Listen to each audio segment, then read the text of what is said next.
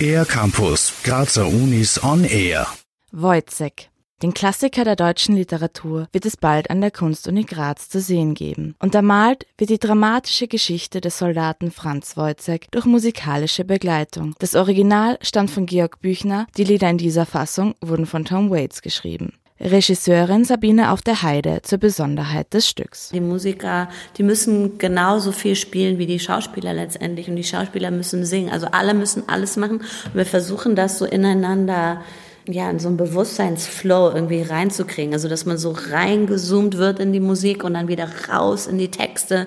Es soll Musiktheater sein, das jedoch nicht mit dem herkömmlichen Musical im Zusammenhang steht. Die Musik untermalt die tragische und ernste Geschichte.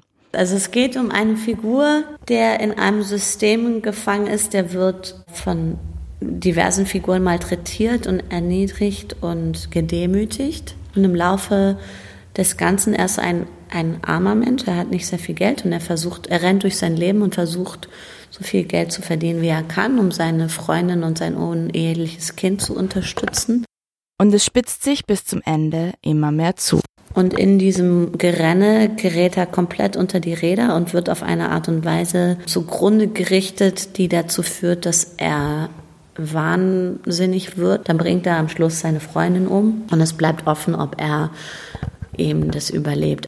An der Kunstuni Graz wurde das Stück gemeinsam mit den Studierenden erarbeitet. Die Basis bietet eine Bühnenfassung aus den 90ern. Sabine auf der Heide. Dieser amerikanische Regisseur Bob Wilson hat eben das in Auftrag gegeben und Tom Waits hat Lieder geschrieben zu Wojciech. Das ist dann auf dem Album rausgekommen unter dem Titel Blood Money.